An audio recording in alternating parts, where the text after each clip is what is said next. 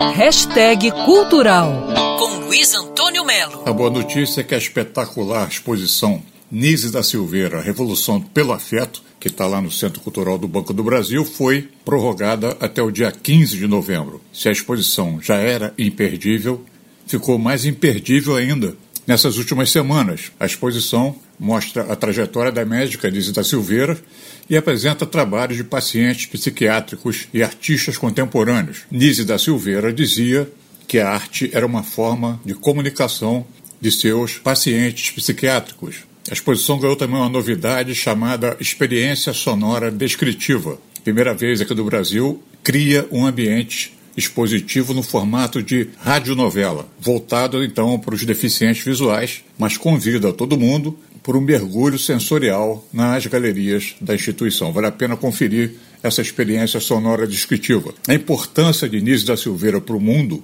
e, claro, aqui para o Brasil, é inegável, como lembra o escritor, poeta, pesquisador e presidente da Academia Brasileira de Letras, Marco Lucchesi. É preciso compreender a universalidade do enfrentamento de Nise, dos riscos, mas também das grandes descobertas, dos grandes processos de renascimento. Enquanto que a Nise não queria um prontuário, mas buscava biografias.